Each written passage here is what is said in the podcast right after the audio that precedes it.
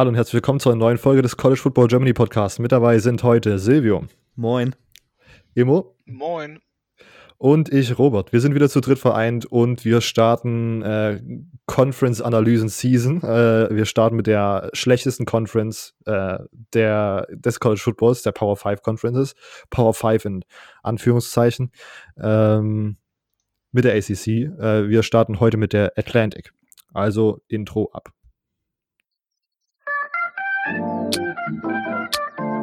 Herzlich willkommen zum College Football Germany Podcast mit Silvio, Imo und Robert. Viel Spaß bei dieser Episode.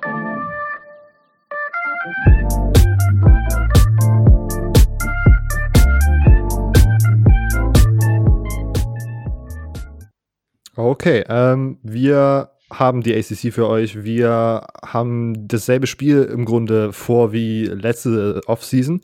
Ich habe jetzt die Atlantic genommen, habe den sieben Teams in der Atlantic äh, Division jeweils die Nummern 1 bis 7 gegeben, aber die Teams natürlich so ein bisschen nicht vom Standing her geordnet, sondern so ein bisschen durchgemischt, so dass wir jetzt einen kleinen Überraschungseffekt mit dabei haben. Dann frage ich jetzt immer Silvio und immer abwechselnd nach der Nummer. Dann kriegen wir ein Team, besprechen kurz das Team, was letzte Saison so abgelaufen ist. Wir haben nicht freien Lauf, sondern haben uns so eine kleine Struktur rausgearbeitet, was wir vom Team beleuchten wollen, sodass das so eine kondensierte Version ist. Das hatten wir letzte Saison nur bei der SEC gemacht und haben aber, als wir nach der Regular Season gefragt haben, was ihr euch für die Offseason wünscht, äh, zu hören bekommen, dass euch das ganz gut gefallen hat, diese kondensierte Version. Und haben wir gedacht, übernehmen wir das dieses Jahr für alle Conferences. Ähm, Immo, du bist wieder frisch mit dabei, deswegen darfst du heute anfangen. Äh, du hast die Zahlen 1 bis 7 zur Wahl. Welche Nummer wählst du? Ja gut, dann nehme ich mal die Nummer 1. Okay, äh, wir sprechen als erstes über Louisville. Ähm, sie sind letzte Saison Zweiter in der Atlantic Division geworden mit einem Conference Record von 5-3 und einem Over Overall Record von 8-5. Let's go. Ja, Louisville ähm, Skandal geritten in den Anfang der Saison.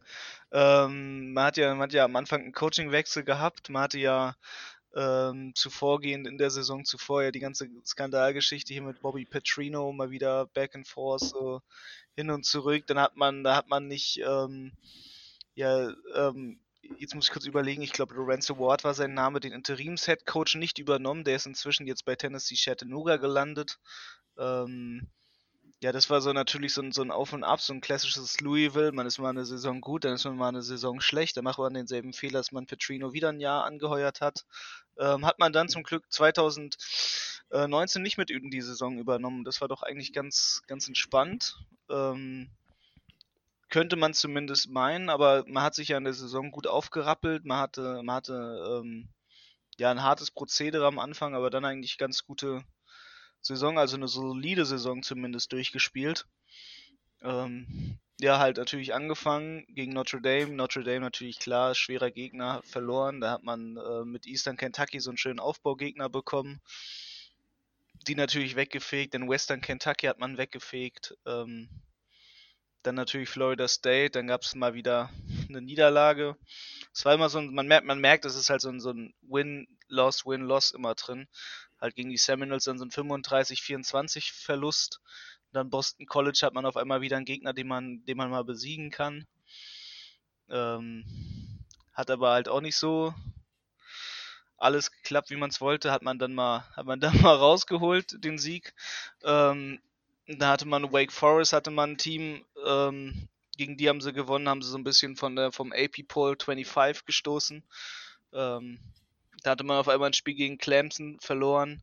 Da hatte man Virginia, äh, hat man dann gewonnen. Ähm, dann natürlich Miami in Florida. Äh, haben wir auf einmal gegen Miami verloren. Ähm, was ja auch nicht von vornherein so klar war, ob das wirklich passiert. Ähm, dann NC State holt man mal so einen 34-20 Sieg raus. Dann Syracuse kommt vorbei, da holt man auf einmal eine 56-34 äh, einen Sieg raus und ein echt starkes Spiel gemacht. Und das ist halt schon ziemlich erstaunlich, weil man sieht halt immer wieder, es wechselt immer von den Scores und auf einmal, es war, es war so eine Wundertüte. Und dann kommen halt die Kentucky Wildcats und auf einmal verliert man da 45-13, nachdem man Syracuse so über, überrollt hat quasi. Ja, und dann ähm, hat man das Bowl-Game zum Glück noch stabil gewonnen gegen die Mississippi State. Und ähm, es war immer wieder ein Auf und Ab. Eine sehr, sehr erstaunliche Saison. Was war deiner Meinung nach das Highlight-Game aus 2019? Was war für dich so beschreibend vielleicht auch? Für die Louisville Cardinals. Mhm. Ähm, ich fand schon, fand schon das erste Game gegen Notre Dame war sehr, sehr interessant, weil man gesehen hat, was für eine Leistung theoretisch in diesem Team stecken kann. Sie haben gut gestartet, du hast, du hast der, im ersten, im ersten Quarter hast du ein 14-14 und dann dieser, dieser ja wirklich starke Einbruch von der Leistung von, von Louisville, ähm, dass man am Ende dann nochmal ein Field Goal rausholt. Das fand ich sehr beschreibend, ähm, zumindest für einen Teil der Saison. Und dann halt auch natürlich das Spiel gegen Florida State am Anfang der Saison, weil es wieder so ein bisschen zeigt, was man, was man könnte, aber was man nicht macht, so, wo man dann vom Score auf einmal ähm, sich, sich nach der Halbzeit ran, ranwagt, langsam rankommt und dann doch 24, 35 verliert. Ich fand, es gab gar nicht so, so ein Highlight-Game, weil irgendwie hat man dann oft doch glücklich gewonnen. Ähm, und es waren viele, viele Spiele, die so, ja, die so, die so knapp waren. Und mhm. ähm, das fand ich schon sehr komisch. Also es war eine sehr, sehr durchwachsene Saison. Hat natürlich gegen Syracuse hat man ein echt gutes Spiel abgeliefert, aber ich fand auch nicht so ein wirkliches Highlight. Das war eher so interessant zu sehen bei den Spielen, bei denen sie verloren haben, was sie halt hätten rausholen können, aber nicht rausgeholt haben. Okay, ähm, was war dann für dich das, das, das Lowlight in dieser Saison? An, Im Spielplan sozusagen. Im Spielplan. Ja, das Lowlight, ähm, für mich zumindest, also natürlich gegen Clemson die Niederlage, das ist klar, das passiert. Aber ähm, das Lowlight für mich diese Saison war so ein bisschen zum einen die Niederlage gegen Kentucky, weil man hat sich gut gefangen und man hat schon, mit Kentucky hat man schon, ne, mit dem Governors Cup und so die ganze Geschichte, ähm, da ist schon eine Rivalität drin und dass man dann so eigentlich, ja gut, gut, man, man erwartet, dass sie gut vorbereitet in das Spiel gehen. Sie haben ja wirklich ähm, gegen NC State und Syracuse haben sie ja abgeliefert und dann wirklich reingehen und dann da in das Spiel reingehen und so, so auf die Schnauze fallen, ähm, das war schon hart. Weil es vor allem halt nach der zweiten Halbzeit ging halt einfach gar nichts mehr. Und dann war einfach komplette, komplette Dominanz von Kentuckys Seite aus. Und das war spielleistungstechnisch und score-technisch war das für mich das Lowlight der Saison auf jeden Fall. Kommen wir zur Offseason, Recruiting 2020. Was ist so deine generelle Einschätzung? Ist das eine, ist da vielleicht ein Schritt nach oben zu verzeichnen? Kann man vielleicht diese, ja, doch vielleicht sogar relativ gute Saison, die dann am Ende mit 8-5 dastand, äh, nächstes Jahr fortführen oder in der Zukunft fortführen mit der Recruiting Class, die man 2020 sich äh, geholt hat? Man muss auf jeden Fall mal gucken, also man ist, man ist Platz 7 in der ACC, das ist, das ist ein stabiler Mittelwert, das ist nämlich genau die Mitte, du hast 14 Teams, da Platz 7 zu machen, das ist schon, das ist schon okay. Aber wenn man in die Recruiting Class reinguckt, äh, sieht man schon direkt, okay, es ist kein, kein Four-Star da, kein Five-Star, es ist nicht so dieser eine Standout-Recruit, wo man wirklich dann davon ausgehen könnte, dass er vielleicht der große, große Heilsbringer sein kann für die Louisville Cardinals. Und ähm, da muss man überlegen, ob es wirklich, ob es wirklich die krasse Class ist. Natürlich hat man einen, hat man einen Fortschritt ähm, zu dem Jahr davor. Ähm, da kam man aus einer Katastrophensaison, da ist natürlich sehr schwer zu rekrutieren. Letztes Jahr, also in der Class von 2019 hatte man halt die schlechteste Class in der ACC, das war natürlich zu erwarten, einfach nach all dem, was da drunter und drüber ging.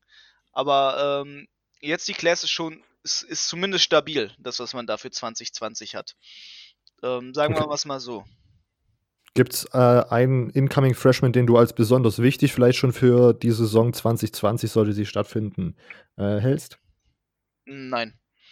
Da habe ich jetzt, okay. wie, wie schon vorhin gesagt, ich sehe halt keinen Spieler, den Louisville da gesigned hat, der irgendwie so ein, so ein Playmaker ist, der so ein absolute, absolute Maschine ist und da dann aufs Feld geht und alle, alle sich freuen, dass er da ist. Äh, Immo, was sind die Players oder wer ist der Player to watch äh, 2020 bei den Louisville Cardinals? Hm, das ist natürlich schwer zu sagen, weil man einfach durch, durch, durch die ganze durchwachsene Saison ähm, ja nicht so nicht so einen Spieler hat, der so wirklich konstant durch und durch, natürlich auch mit den ganzen Draft-Abgängen dann, ähm, der einfach, der einfach für, für Louisville herausschauen kann, aber weil ich mich natürlich festlegen möchte, und äh, den Leuten einfach einen Spieler mitgeben möchte, ähm, würde ich sagen, muss man einfach mal bei den Quarterbacks gucken. Das wird natürlich eine sehr durchwachsene ähm, Frage sein, man, man nimmt keinen Senior Quarterback mit, man nimmt natürlich Junior Quarterbacks mit. Ähm, das ist natürlich ganz cool für das Team an sich, aber muss halt einfach mal gucken. Man hat so Michael Cunningham, da kann man vielleicht drauf bauen. Ähm, der kommt zurück, weil er zurückkommen muss quasi. Der kann halt noch nicht in den Draft gehen. Ähm, da muss man einfach mal drauf achten, was der so abliefert bei den Quarterbacks. Man hat eine ziemlich junge QB-Class, man hat da wenig, wenig Erfahrung drin, aber trotzdem ähm, kann es gut sein, dass weiter auf, auf Cunningham gebaut werden wird bei Louisville. Okay, ähm, wenn wir jetzt auf den Schedule 2020 schauen, äh, was wäre da deine generelle Einschätzung? Sind da, ist der besonders schwer oder doch eher leicht? Was sind denn so, was sind so deine ersten Gedanken, wenn du den Schedule 2020 anschaust? Mm, ja, es geht halt knallhart los, würde ich mal sagen. Das ist das Problem, was, was Louisville haben wird. Und das kann, kann mental natürlich schon auf die Psyche schlagen. Weil du hast dein erstes Spiel gegen NC State, okay, cool, NC State, das ist halt nicht so jetzt schwer.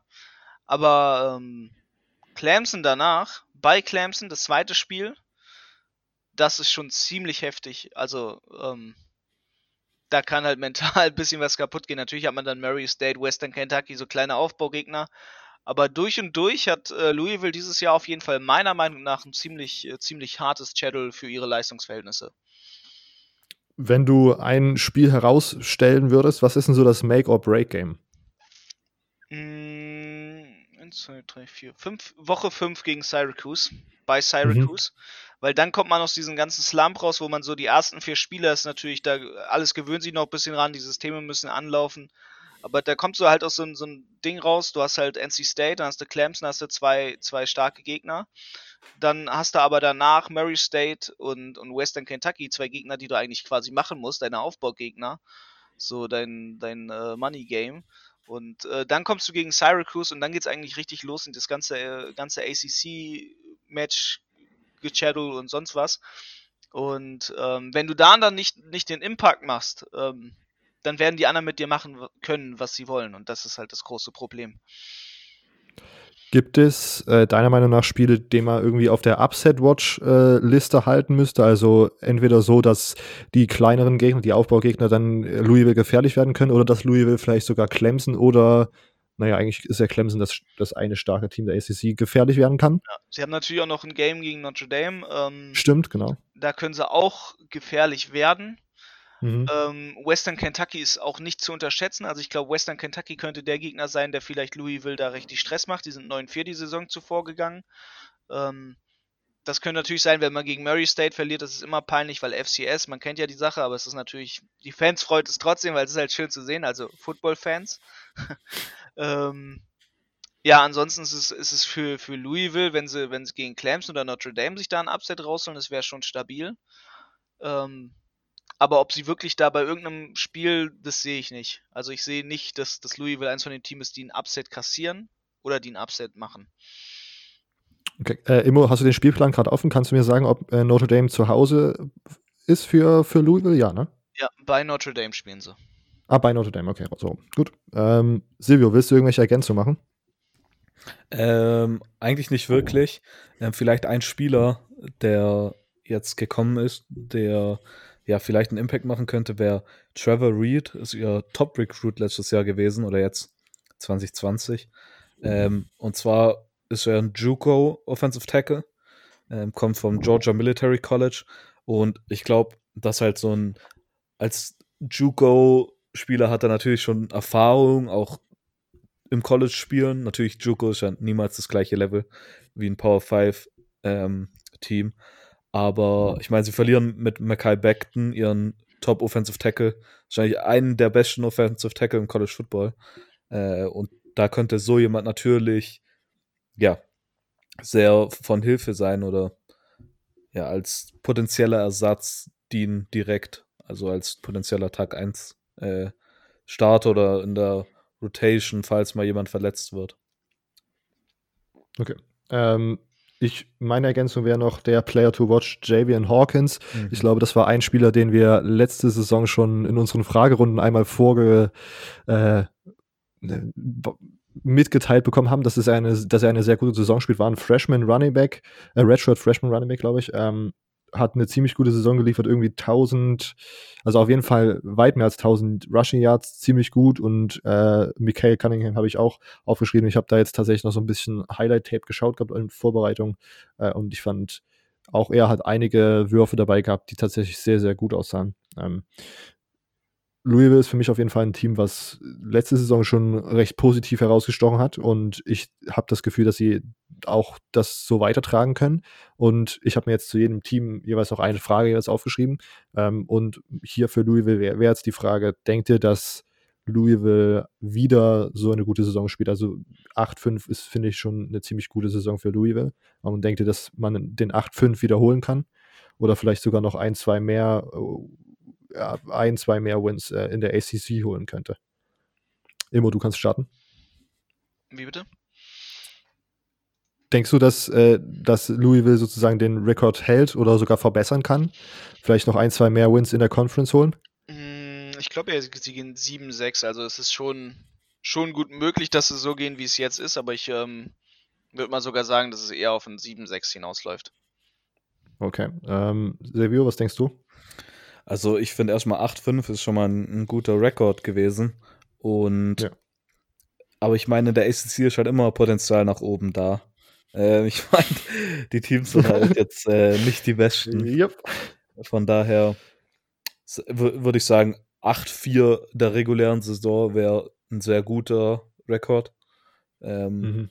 Der wird auch sagen, dass sie den vermutlich halten können. Höher ansiedeln würde ich sie aber aktuell erstmal nicht. Vielleicht, wenn wir näher zur Saison kommen, ähm, wenn es überhaupt eine gibt. Hm. Okay, alles klar. Ähm, dann kannst du gleich weitermachen, Silvio, mit den, du hast noch die Zahlen zur Auswahl 2 bis 7. Dann nehme ich die 4. Die 4. Wir sind bei, bei den Syracuse Orange ähm, sind Sechster in der Atlantic Division geworden mit einem Conference Record von 2-6 und einem Overall Record von 5-7. Let's go. Mhm. Syracuse. Äh, irgendwie finde ich Syracuse ja ziemlich komisch. Die letzten beiden Jahre sogar. Nee, letztes Jahr war sehr, sehr gut. 10-3. Ähm, haben dann im Bowl-Game, glaube ich, auch gegen West Virginia gewonnen. Äh, dann 2017 waren sie aber, glaube 5-8 oder 4-8. 5-8 geht ja gar nicht. Oder doch geht. Sorry. ähm, ja, letztes Jahr, äh, also 2018, Top 15 Finish und dann 2019 die Erwartungen sind, würde ich sagen, schon ein bisschen höher. Ähm, man hofft, dass man es wiederhalten kann, vor allem in der ACC und dann kommt man halt nur auf eine 5-7-Saison. Ähm, ja, für mich enttäuschend. Ich meine, Eric Dungy war jetzt nicht der beste Quarterback, aber trotzdem erfahrener Mann. Hätte ich mir ein bisschen mehr erwartet. Äh, ja, war dann einfach nicht die Saison, die ich vermutet hätte. Ähm, sie waren am Ende, wie viel dann der äh, zweitletzter? Ich meine, am Anfang vom Jahr, ja. es gibt immer so ein Media Poll, eigentlich fast jede Konferenz macht das. Ähm, und da hatte man, die Experten hatten sie auf Platz 2 in der Atlantic Division. Sie haben sogar zwei Votes bekommen als First Place, wobei das natürlich ein bisschen ähm, ja, po zu positiv gesehen war für mich. Ähm, ja, kommen wir mal zum Schedule. Kann man sagen, dass eigentlich ein Highlight auf jeden Fall war der Anfang von der Saison, erstes Spiel Liberty. Liberty war zu dem Zeitpunkt noch so ein bisschen finde ich, auf dem Hype-Ding vor Jahr. Man hatte neuen Head Coach, erfahrenen Head Coach ähm, mit Hugh Freeze. Und dann kommt man als Top 25 Team dahin und gewinnt 24-0, relativ solide, nichts ähm, überaus, ja, nichts überaus Überraschendes. Äh, und dann komme ich direkt auch nämlich zum Lowlight und das war für mich direkt in der Woche drauf, nämlich gegen Maryland wir haben vor dem Jahr nicht einmal über Maryland geredet. Wir haben nicht einmal gesagt Maryland, Maryland. Maryland liegt auf einmal am Anfang vom Jahr hin, natürlich am Ende ging es wieder in die andere Richtung. Aber ich meine, die wurden komplett zersägt. Das kann man nicht anders sagen. 6, äh, 63 zu 20. Ähm, da, ich weiß noch, da war ich nämlich in den USA und da äh, musste ich am am Montag nach Hause fliegen und ich bin dann in Buffalo White Wings gegangen und habe das Spiel angeschaut und das war um 18 Uhr hier deutscher Zeit, also um 12 Uhr dort und ich habe auf den, ich stand an der Kasse und ich schaue auf den Fernseher und ich sehe den Score, da war gerade Halbzeit, ich dachte, oh mein Gott, das, das gibt's nicht. Ich weiß gar nicht, zur Halbzeit war es, glaube ich, noch deutlicher, sogar fast, also gefühlt, ähm, wo ich dachte, oh je, das ist jetzt schon Upset und dann dachte ich, ich muss noch nach Hause kommen, um an den Laptop zu gehen, um da direkt zu schreiben. Äh, von daher war das für mich direktes Lowlight, kann ich eigentlich sagen, weil das hat dann für mich die ganze Saison ja so die Richtung angegeben. Weil ich meine, die Woche drauf verliert man gegen Clemson, wenig überraschend. Äh, dann kommen Must-Win-Games gegen Western Michigan, Holy Cross und dann kommt einfach die ACC-Spiele und man verliert fast alles. Gegen NC State, gegen Pittsburgh, gegen Florida State, gegen Boston College, das in, im Rivalry-Game auch nochmal eine richtige Blamage war. Das war wahrscheinlich, ja, auch ein Lowlight. Ich meine, 58 zu 27 zu verlieren gegen Boston College daheim und Boston College, kommen wir nachher dazu, war auch nicht sehr gut dieses Jahr. Von daher würde ich das als Lowlight sehen. Natürlich am Ende nochmal der Sieg gegen Wake Forest könnte man auch so als Highlight sehen. Soll ich direkt zum Recruiting übergehen? Jo, mach das. Okay. Recruiting, Syracuse, nie wirklich das sehr, sehr gute Recruiting-Team. Ähm, auch dieses Jahr nicht gut. Ähm, keinen äh, Four-Star-Recruit, 21 äh, Three-Star-Recruits. Ja, ich würde sagen, eine durchschnittliche Recruiting-Class für Syracuse. Ich meine, wenn man aufs National Ranking schaut, sieht das natürlich nicht rosig aus. 59. Aber ich meine, im Jahr davor war man 56. In dem Jahr davor 51. Also man ist immer so in dieser 50 bis 60 Range. Von daher würde ich sagen, eine durchschnittliche Recruiting Class. Wenn man dann mal zu den Spielern schaut, ist natürlich auch nichts wirklich dabei, wo man sagt, wow, das haut mich jetzt weg. Auf den ersten Blick zumindest. Ähm, von daher würde ich als Spieler sagen, die ganzen Deutschen, die da sind, ähm, Maximilian Mang, Marc Petri auch, oder immer? Ja. Äh, oh, ich glaube, die beiden waren es, gell? Ja, die beiden waren es. Ja, also würde ich die mal als, ja, als Spieler to watch, wenn man das so sagen kann, ähm, auswählen. Perfekt. Ähm, siehst du die da auch, das waren auch deine wichtigsten Incoming Freshmen oder hast du? Richtig, ja. Also ja, okay. wichtig, ähm, wichtig ist da wahrscheinlich eher ein hinten angestellter Wert, ich würde jetzt sagen, mal nennenswerte. Weil, also ich meine, ich könnte jetzt hier vormachen, dass ich die Top-Typen kenne, aber ich kenne sie halt nicht. Ich meine, ihr, ihr Top-Recruit ähm, war der Nummer 30 äh, Weakside Defensive End, ähm, Letaria Kinsler. Und ja, ich kann jetzt nicht sagen, dass ich denke, dass der mies einschlagen wird oder so. Natürlich kann es sein, man hofft es für die, für die Spieler, aber äh, ich würde sagen, die Deutschen sind jetzt erstmal interessant. Und was sind deine Players to watch? So, was sind die, was sind die wichtigsten Spiele für, für Syracuse nächste Saison? Okay, ähm, natürlich Quarterback war letztes Jahr oder ist für die meisten Spieler immer das Interessante, äh, Spieler sage ich schon, Fans, das Interessanteste. Sie haben mit Tommy DeVito einen ehemaligen, ähm, nicht Top-Recruit, aber für Syracuse, glaube ich, war es damals schon ein relativ guter Spieler. War damals, kann ich mich dran, noch dran erinnern, bei Elite 11 ziemlich hoch dabei. Ähm, ich öffne gerade mal sein Profil. Er, er war damals der Nummer 13 Pro-Style Quarterback, 4-Star Recruit. Ja, der hat letztes Jahr zum ersten Mal gestartet.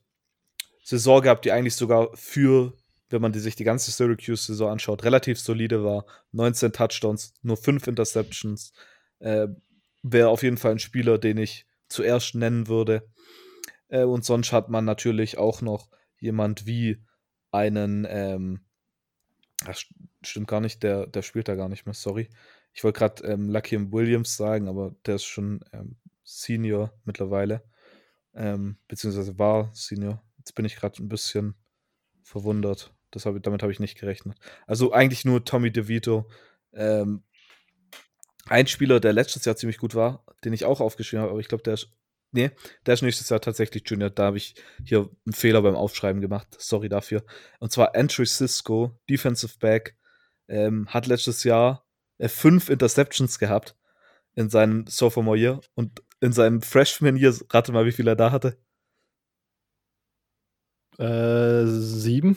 Ha, du hast, du weißt es ja. Sieben, in, in zwei Jahren, in seinen ersten beiden Jahren zwölf Interceptions sind, naja, ziemlich stark. Natürlich, ähm, die ACC hat auch ein paar Quarterbacks, die ziemlich schlecht sind, aber das wäre jetzt, wenn darauf zu schieben, wäre jetzt echt zu, zu dumm. Ähm, also Andrew Cisco ist auf jeden Fall der Spieler to watch. Ähm, könnte sogar einen Push machen auf die NFL Top Pick. Also jetzt nicht Top Pick Nummer 1, aber ja, im, in den früheren Picks. Ich meine, die Produktivität ist auf jeden Fall ja unglaublich schon fast. Wenn wir auf den Schedule 2020 schauen, ähm, meinst du, es ist eher ein leichter oder eher ein schwerer Schedule und äh, was denkst du, sind die Make-or-Break-Games? Ja, ich meine, ähm, ACC-Schedules sind allgemein ja immer relativ einfach. Ähm, von daher würde ich sagen, Make-or-Break-Games sind alle Teams, alle Spiele gegen Power 5-Teams, weil ich habe mal in der Vorbereitung heute Morgen den Ding rausgesucht. Ähm, jetzt muss ich gerade hier mal schauen. Und zwar den Schedule, äh, die Statistik von ACC-Teams gegen Power 5 Conferences. Und sie mhm. haben da nur vier Spiele gewonnen sonst ist alles rot. Und die Spiele haben gewonnen North Carolina gegen South Carolina, Clemson gegen Texas A&M, Boston College gegen Rutgers und Clemson gegen South Carolina. Sonst sind alles andere, andere Niederlagen. Eins, zwei. Nur auf letzte Saison bezogen? Ja, nur auf letzte. Ich glaube, das sind ungefähr 17 oder 18 Spiele, die verloren wurden sonst. Also. Das ist beschreibend, sag ich mal. Ja, das sagt äh, die gute alte Power 5 Conference ACC. Ähm, äh, deshalb würde ich sagen, auf jeden Fall das Spiel gegen zum Beispiel Rutgers ähm, wäre ein Spiel, das man auf jeden Fall gewinnen muss. Und sie spielen dann auch wieder gegen Liberty. Auch so ein Spiel, das man gewinnen muss. Und sonst. Es wird auch diesmal schwieriger, weil Hugh Freeze wahrscheinlich gesund ist und nicht im Krankenbett liegt, ne? Das ist super beachten. Ist, ist das positiv oh, ja. oder negativ für Syracuse? Ich mein, nee, negativ für Syracuse, weil als er im Bett lag, da hatten sie, haben sie easy gewonnen. Das ist positiv okay. für Liberty. Man, das, das werde ich schon irgendwie genau. vermissen, auch ein bisschen. Äh, was man natürlich sagen muss, das schwierige Spiel wird natürlich Clemson, Ed Clemson. Ja, ich meine, da würde ich jetzt schon mir in die Hose machen als, als Syracuse. Ähm, wobei Syracuse hat ja gegen Clemson gewonnen vor ein paar Jahren. Ähm, aber sonst ja. sind das eigentlich ein machbarer Schedule wie jedes Jahr in der ACC. Okay. Ähm, hast du irgendwelche Spiele auf der Upset Watch? Also denkst du, dass zum Beispiel Clemson dieses Jahr nochmal fallen könnte? Oder? Ja, ich meine, können natürlich. Wahrscheinlich ist, ist, es aber nicht wirklich. Äh, ich würde tatsächlich ein Spiel ähm, nehmen und zwar gegen Florida State. Aus, und das Ding, warum? Weil ich nicht weiß, wie Florida State unter ihrem neuen Head Coach aussehen wird. Und ich meine, Ende von der Saison Dino Babers, je nachdem, wenn die Saison nochmal so schlecht verläuft, könnte er da mächtig auf dem Hot Seat sitzen. Und ist dann so ein Spiel, letztes Heimspiel, ähm, muss man gewinnen. Von daher das. Oder Georgia Tech, ähm, Homecoming, wenn man da daheim verliert, dann kann es auch sein, dass Dino Babers danach gehen muss, wenn es nicht gut läuft.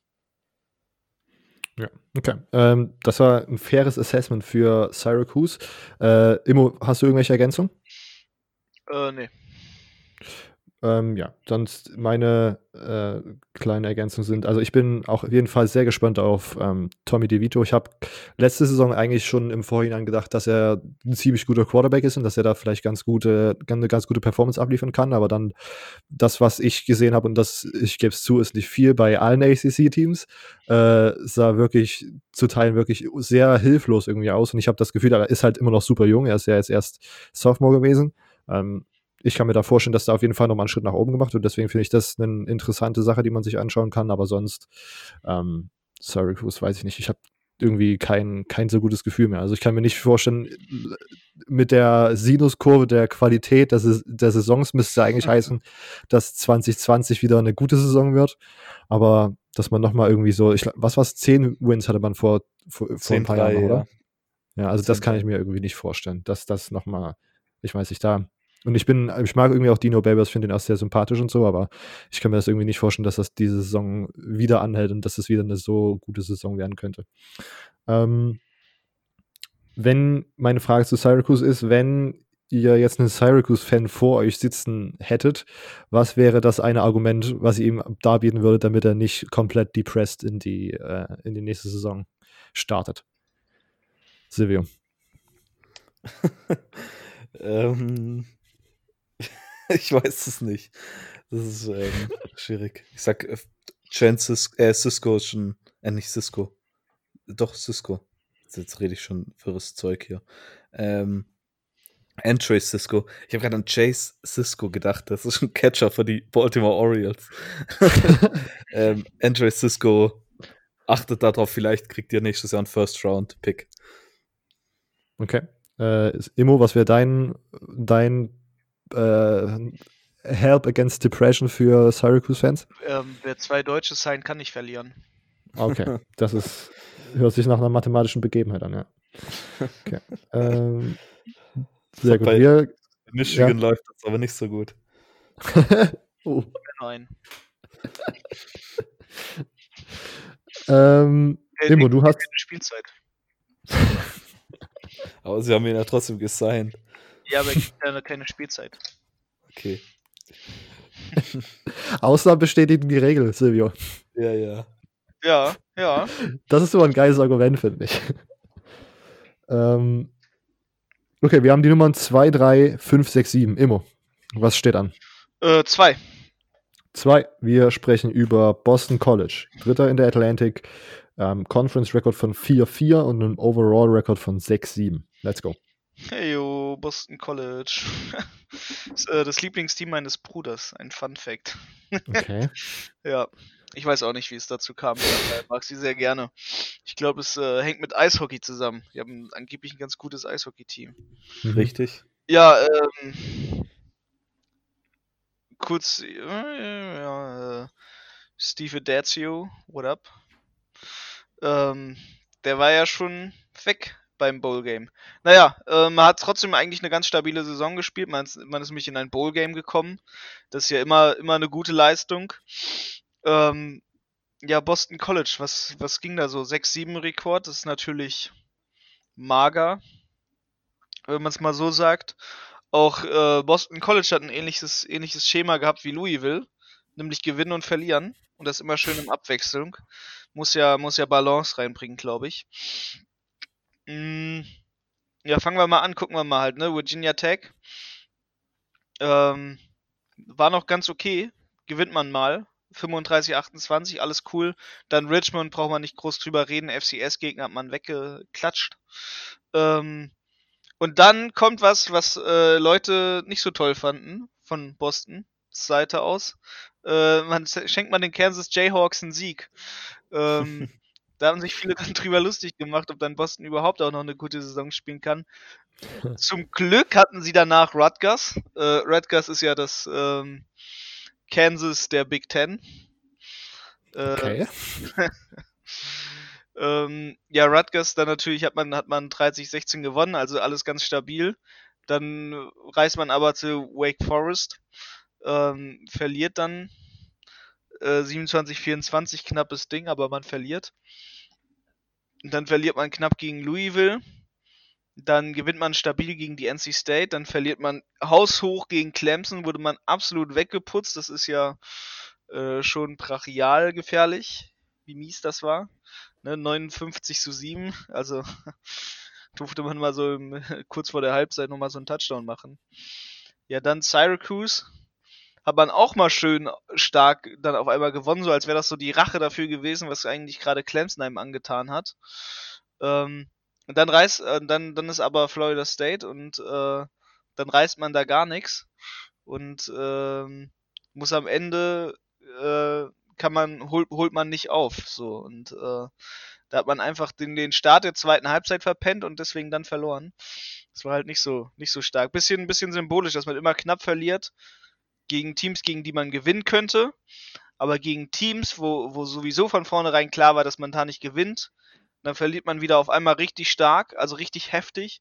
So wie halt jetzt auch dann noch gegen Notre Dame, wo man dann mit einem 40-7 verliert, wo dann halt so klar ist, okay, gegen starke Teams hat einfach Boston College nichts zu sagen. So, gegen Clemson nicht und gegen Notre Dame auch nicht. Und dann hat man Pittsburgh und dann macht man noch ganz gut gegen Pittsburgh. Zum Glück. Holt sich noch das Bowl-Game. Dann sagt aber schon der Head Coach, äh, äh, äh wird nix. Und dann, ähm, ja, kam das, kam das Problem mit dem 2020 Birmingham Bowl und äh, verliert. War nicht so hm. entspannt. Head Coach hat auch schon davor gesagt, hä? Tschüssi. So, Steve Adazio war weg, dann ist, geht man mit Rich Gunnell ins Bowl Game ähm, und hat auf einmal die ganze Sache. War halt alles nicht so nicht so cool die Saison. Sehr durchwachsen, sehr durchwachsen. Wenn du dich für jeweils eins entscheiden müsstest, was ist das Highlight und was ist das Lowlight Game 2019 gewesen?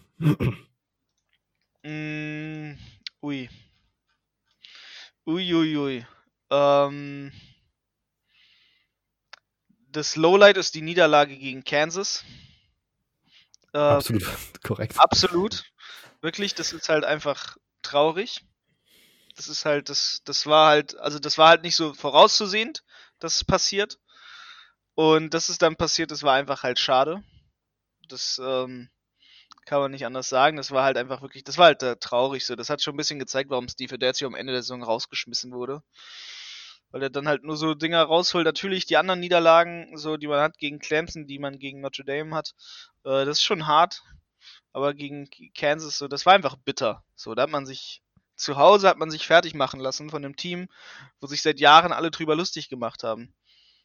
So, okay, halt, ne, okay, und äh, aber um davon wegzukommen, ähm, das Highlight so saisonal her war auf jeden Fall gegen NC State, weil es einfach das beste Spiel war gegen einen ebenwürdigen Gegner. Und ähm, da hat man dann schon gut aufgespielt und stark gespielt und das war schon ganz cool. Ja. Okay. Natürlich, obwohl, äh, eine Sache noch, gegen mhm. Syracuse natürlich auch. Muss ich jetzt doch dazu nehmen, weil ich bemerke gerade wieder, ach ja, die haben ja eine Rivalität. Also Syracuse natürlich auch, aber ich fand so, gegen, gegen NC State haben sie besser gespielt als gegen Syracuse. Auch wenn das gegen Syracuse natürlich ähm, mental wichtiger ist fürs Team. Okay, ähm, wenn man in die Offseason schaut, äh, wie sieht es im Recruiting für 2020 aus? Was ist deine generelle Einschätzung? Wie bewertest du die Class von ähm, Boston College? Ja, ähm, Platz 13. Ähm, unangenehm schlecht, das könnte man mal sagen so. Ähm, natürlich mit Kevin Pine haben sie zum Beispiel einen absolut grandiosen O-Liner abbekommen, wo ich mich echt gefragt habe, Alter, die haben es echt wirklich geschafft, den zu sein. Da habe ich mich wirklich gefragt, wie ist das passiert? So, was, was die Hintergrundgeschichte, dass Kevin Pine zu Boston gegangen ist, aber der Junge ist einfach aus Massachusetts. Und er meint einfach, ich habe da Bock drauf. Und ähm, ja, so ist das halt passiert mit dem. Ähm, das fand ich schon krass, weil ich hätte den, ich hätte den auch bei anderen Teams gesehen. Der hat ja wirklich, wirklich krasse Offers gehabt. Der hat auch teilweise Clemson stand bei dem an der Tür, Arkansas hat angefragt. Dann von Michigan hat er eine Offer bekommen. So Big Ten hat alles geoffert. Georgia, Ohio State. Und der hat einfach gesagt, ich gehe zu Boston College. Das fand ich schon, fand ich schon krass. Der Cousin von dem ist ja auch ein, auch ein krasser Quarterback ähm, dass da auch nicht irgendwie sowas zusammengekommen ist, also, zusammen auch nicht zu der Schule gegangen sind, fand ich beeindruckend. Ähm, ja, das war auf jeden Fall, auf jeden Fall beeindruckend. Auch dass sie, also O-Line-technisch haben sie wirklich gut gesigned. So Ossi Trabillo ist genauso, Trabilo, ich weiß, sorry, ich weiß aber nicht, wie es ausgesprochen wird. Haben sie auch local gut recruited, haben sie aus Massachusetts, direkt aus Boston, haben sie da sich noch einen Jungen geholt, der wirklich ein Forster ist. O-Line haben sie wirklich gut rekrutiert. Ähm, kann man nicht anders sagen. Ansonsten, ja, ansonsten muss man mal abwarten. Ne? Also mit, mit Phil Jurkovic haben sie noch einen guten Transfer bekommen von, von der Notre Dame. Ähm, da muss man mal gucken. Der hatte damals ein Forster-Ranking. Ähm, dass der jetzt da ist, ist natürlich auch interessant. Ähm, muss man mal schauen, wie es weitergeht. wenn du dich für einen Spieler entscheiden müsstest, wäre dann auch Kevin Pine der äh, wichtigste Incoming Freshman für Boston College? Für mich auf jeden Fall, weil ich einfach, weil ich es einfach krass finde, dass Kevin Pine halt zu Boston College wirklich gegangen sind, gegangen ist. Das war so einer von den Spielern, die ich halt so wirklich ein bisschen, ein bisschen einfach verfolgt habe. Und ähm, dass der da hingegangen sind, das fand ich einfach krass. So, also, weil der hätte auch zu anderen Schulen gehen können und auch von der Leistung her und allem ähm, hätte es einfach gepasst. So. Achso, und sein Cousin ist übrigens True Pine, äh, der zu Notre Dame geht. Wo geht okay, er? Uh, mal kurz gucken. Ja. Ja, True Pine, der Notre Dame QB. Sein Cousin. Für 2020, äh, welcher ist dein Player to watch bei Boston College? 2020 Boston College Player to watch. Ähm, von meiner Seite aus ist das natürlich ein bisschen, also Kevin Pine auf jeden Fall sollte man auf ein Auge haben, ist jetzt aber nicht ähm, direkt mein Player to watch, weil das ist halt einfach natürlich nicht so einfach möglich. Ähm, Offense-technisch muss muss man mal abwarten. Also ich fand halt die Leistung generell die Saison über nicht gut. Ähm, kann man einfach so sagen. Natürlich kann man mal abwarten. Ähm, so wie ich es verstanden habe, Anthony Brown, ähm, Boston College, der Quarterback, nicht so verwechseln mit Antonio Brown. Ähm, da weiß man noch gar nicht so ganz genau, ob der wirklich ähm, bleibt. Also man, man einfach mit Phil Djokovic hat man natürlich einen richtig guten Quarterback, den man jetzt bekommt. Ähm, da muss man einfach mal abwarten. Ach so, genau, Anthony Brown ist im Transfer Portal. Ähm, ja, mit Phil Djokovic, ich glaube, da kriegt man einen guten QB, der auf jeden Fall ins Team kommt. Ähm, auf jeden Fall starker Spieler. Ich finde so von der Offense her kann man gar nicht wirklich sagen, wer da, wer da so mit dabei ist noch. Ähm, muss man abwarten, was Max Richardson, der kommt wieder, der Leading Tackler. Ähm, einfach mal schauen, was da so ist. Ich glaube, auf den muss man ein Auge haben. Ich glaube, der könnte, könnte gut was voranbringen. Ähm, dementsprechend muss man einfach mal gucken, was da so, was da so geht. Natürlich. Ansonsten würde ich sagen, ja, ich würde schon sagen Phil, Phil Jurkovic. Der ist okay, uh, Wenn wir uns den Schedule 2020 anschauen, ähm, wir haben ja schon gesagt, für alle ACC-Teams ist es relativ einfach, weil sie gegen andere ACC-Teams spielen. Aber vielleicht auch von der Durchmischung von Home- und Away-Games und von der äh, zeitlichen Reihenfolge her, denkst du, ist es eher ein schwerer oder ein leichter Schedule? Und was sind deine Make-or-Break-Games äh, in 2020?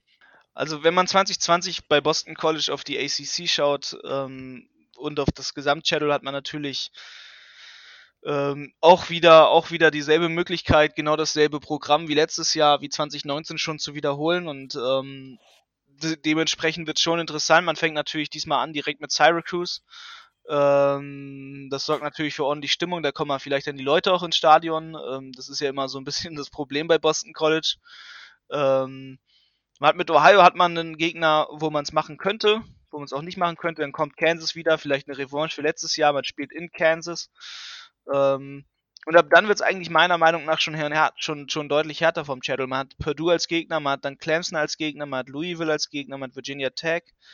Ähm, da hat man dann erstmal ein ordentliches Programm, was man fährt. Und ähm, dementsprechend ist es halt genauso, wenn Boston College sich nicht reinhängt, sie haben nicht wirklich stark rekrutiert, ähm, dann wird man genauso eine durchwachsene Saison wiederfahren wie halt zuvor. Und ähm, da muss man echt gucken. Man muss halt wirklich am Anfang, wenn man dann, wenn man die ersten drei Spiele hat, das ist eigentlich jedes Game ist da ein Make-Game. Vor allem dann, wenn es gegen Kansas geht, das ist, das ist so ein Make-or-Break-Game. Ähm, wenn es da nicht passiert, dann passiert es auch den Rest der Saison, glaube ich, nicht mehr wirklich. Und ähm, das ist so, worauf man, worauf man einfach bei Boston College aktuell achten muss. Weil vom Channel okay. schon, schon stark. Okay. Ähm, wenn du jetzt ein Spiel ausmachen müsstest, was wäre dein Spiel für den Upset Watch? Für den Upset Watch ähm, Holy Cross, wenn Holy Cross das gewinnt.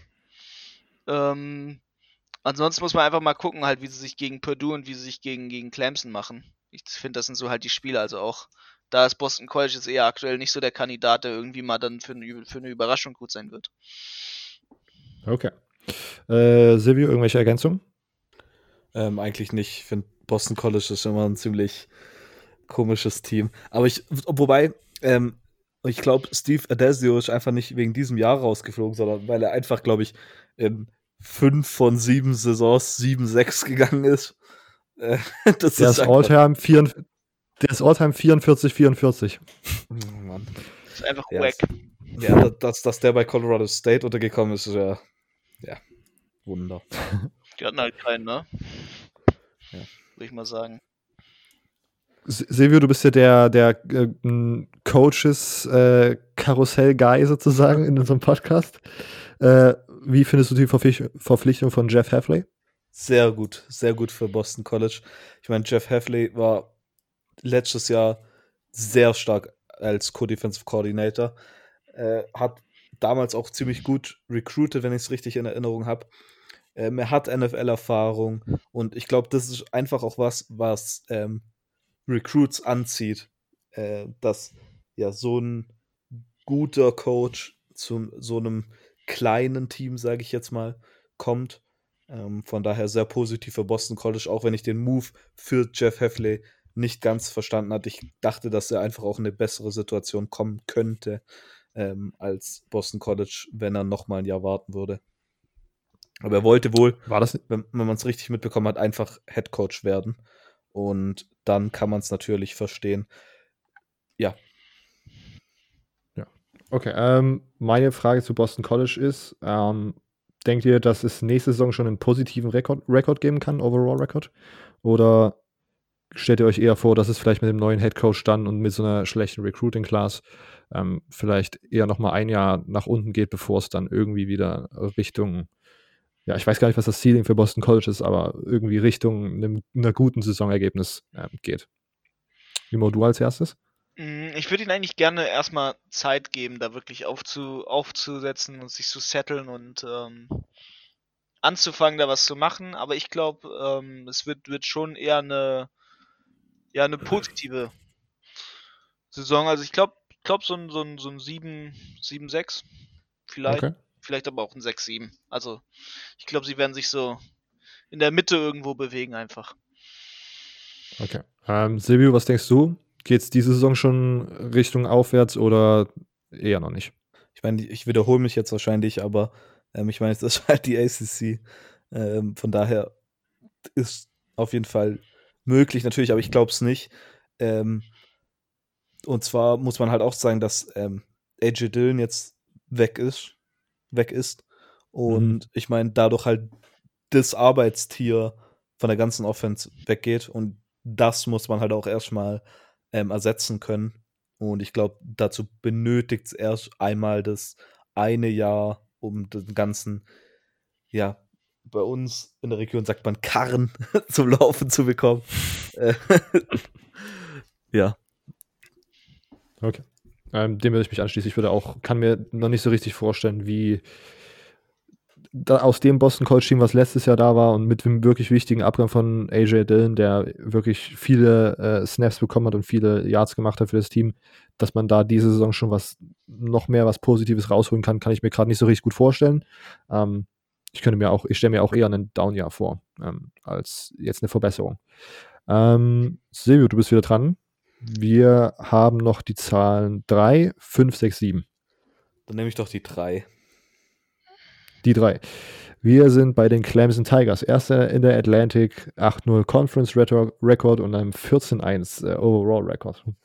Ja, äh, toll. Da, dazu braucht man ja jetzt nicht viel sagen. Ich glaube, das ist wahrscheinlich das Team, mit dem wir am schnellsten durch sind. Ähm, Lowlight kann man ja nur sagen, dass das das National Championship Game war, weil es das einzige Spiel war, was wir verloren haben aber ich nehme das trotzdem nicht, ja. weil es so offensichtlich ist. Ja. North Carolina, ähm, Woche 5, äh, ja, 21 zu 20 fast verloren. Ähm, muss das Lowlight sein. Ich meine, natürlich eine ne National Championship zu verlieren, äh, vor allem auch noch relativ dominant hinten raus, ähm, ist natürlich traurig und Ding, aber dieses North Carolina-Spiel hätte fast die ganze Saison ähm, umgekrempelt. Ähm, ich meine, als Folge von dessen sind sie dann runtergefallen. Erst auf zwei und dann, obwohl sie Florida State komplett wieder, ich nehme das Wort jetzt wieder zersägt haben, äh, sind sie nochmal gefallen und dann war es auf einmal die ganze Zeit die Diskussion, oh, kommen sie überhaupt? Ich meine, sie haben ja gegen North Carolina fast verloren. Ähm, also hätten sie da verloren, wären sie nicht in die Playoffs gekommen. Von daher würde ich das als Lowlight nehmen. Als Highlight. Ja, was, da kann ich jetzt ja frei wählen hier eigentlich. Ähm, wahrscheinlich würde ich sogar ähm, das Spiel gegen Ohio State nehmen. Ich meine, Ohio State war das Team, wo man gesagt hat, ach, eigentlich, wo viele gesagt haben, nicht alle, ähm, eigentlich sollten sie auf Nummer 1 sein und ähm, aber irgendwie war die Diskussion, keiner will gegen Clemson spielen. Ähm, von daher da zu zeigen, dass man zu dem Zeitpunkt wirklich vielleicht das Nummer 1 Team hätte sein sollen, hätten sein können, eher, äh, war wahrscheinlich das Highlight, würde ich sagen. Ja.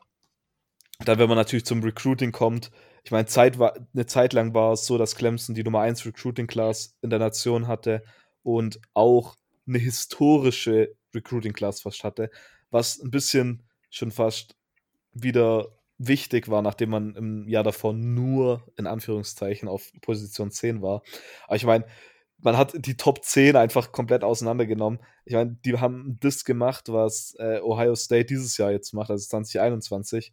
Ähm, sie loaden einfach nur Five-Star-Recruits auf. Ich meine, sie hatten Nummer 1 Overall-Recruit, Brian Preasy. Dann Nummer 7 ähm, Overall-Recruit mit Miles Murphy. Nummer 10 Overall-Recruit mit DJ Uyakelele. Dann ähm, Nummer, äh, Nummer 20 Overall Recruit mit DeMarcus Bowman. Und dann geht es weiter in den Top 100. Man hat dann noch den Nummer 33 Spieler, Nummer 52, Nummer 68. Und wenn man hier anschaut, die, die noch nicht enrolled sind, noch die Nummer 49, Nummer 93 und den 102 Spieler. Also das sind einfach Werte, die sind abgefahren. Ich meine, Michigan State kriegt nicht mal einen Four-Star-Recruit hin. Ähm, und die und die haben fünf Five Stars und zwölf Four Stars und sind nur Nummer drei ähm, National Ranking. Das ist einfach abgefahren. Ich meine, sie haben am meisten Five-Star Recruits von allen Teams geholt. Ähm, das Ding war dann nur, dass Alabama ist noch vor ihnen. Die haben vier Five Stars, aber 17 Four Stars. Und Georgia ist Nummer 1 mit auch vier Five Stars und 15 ähm, Forsters, die aber dann ein höheres Ranking haben. Also das sind einfach unglaublich, unglaubliche Werte, das kann man einfach nicht anders sagen. Ich meine, wenn man sich hier diese Enrollees allein schon anschaut, was da für Leute auf dem Campus bei denen rumlaufen. Ich meine, die haben den Nummer 1 Defensive Tackle, Nummer 1 äh, äh, Strong Side Defensive End, Nummer 5 Defensive Tackle. Also, die haben, glaube gefühlt jeden Top 10 Defensive Tackle geholt. Ähm, übertrieben gesagt natürlich. Also recruiting-mäßig, ja, wichtigster Incoming Freshman. Da kann man natürlich auch nicht sagen, weil Clemson wie jedes andere Top-Team einfach so stacked ist, dass es da normalerweise ähm, genug Spieler schon auf dem Feld hat. Ähm, ich würde trotzdem natürlich mit ähm, Brian Preasy gehen. Clemson hat immer eine gute D-Line gehabt. Brian Preasy wird seit war eigentlich durchgehend der Top-Recruit. Ich weiß einmal kurz, war unser Lieblingsrecruit Zach Evans mal Nummer 1 Spieler. Ähm, aber, aber eigentlich Brian Preasy so seit mindestens zwei Jahren fast immer die Nummer 1 gewesen. Äh, und zu gutem Recht. Ich meine, wenn man mal sich die Videos von dem anschaut, der Typ ist unglaublich schon fast. Äh, sonst ähm, DJ Uyakelele, ein sehr besonderer Quarterback, wenn man ihn sich mal anschaut. Ähm, macht manchmal unglaubliche Würfe. Seine Maße 6'4 groß, fast 6'5 sogar und 250 Pfund. Das ist, der, der der sieht aus wie ein Linebacker. Ähm, schon fast wie ein D-Liner, wenn er, der könnte auch wahrscheinlich D-Line spielen. Ich meine, er hat fast die gleiche, guck mal, über ihm Miles Murphy, Nummer 7 Spieler. 6'5, 260 Pfund. Äh, DJ Uyakelele äh, 6,45 und 246 Pfund. Das sind einfach die Line-Werte, die der hat. Ähm, ich meine, Trevor Lawrence nächstes Jahr noch am College, dann zu, ich sag mal, wahrscheinlich 75 Prozent in die NFL. Äh, wahrscheinlich noch mehr.